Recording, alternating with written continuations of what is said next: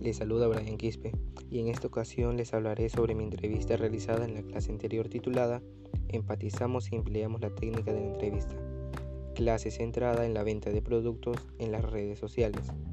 Es muy importante generar el desafío, porque a partir de ahí se sostienen todas las fases del design thinking, que por cierto son cinco, empatizar, definir, idear, prototipar y evaluar.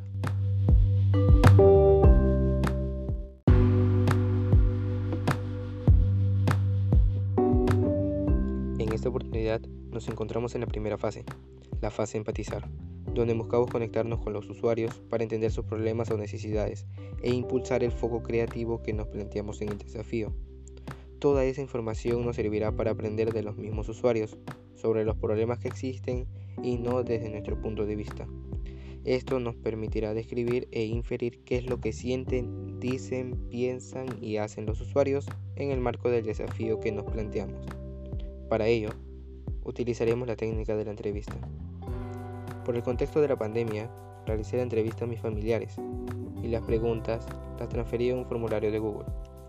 Creado el formulario, lo compartí con más personas y ahora serán mayores las respuestas, opiniones y los puntos de vista.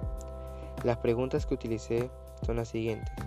La edad, el sexo, los conocimientos que tienen sobre las redes sociales, las redes sociales que utilizan y las frecuencias con las que la usan, además de preguntarles si estarían dispuestos a adquirir productos en las redes sociales y que argumente su respuesta.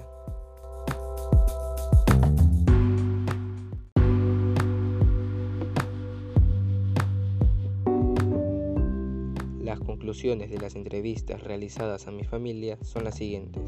El 66% de los encuestados son masculinos y el 33% femenino. La edad promedio de los entrevistados es de 38 años. Las redes sociales son utilizadas por los encuestados de manera constante. Los entrevistados tienen conocimiento sobre qué son las redes sociales y las más usadas son WhatsApp y Facebook. De los entrevistados, dos de cada tres adquirirían un producto mediante las redes sociales. Las principales razones por las que lo harían son el ahorro del tiempo, la disponibilidad, el delivery, las ofertas y los diferentes precios que se pueden encontrar. Pero a la vez existen razones por las que no lo harían, como por ejemplo la desconfianza y los casos existentes de estafa.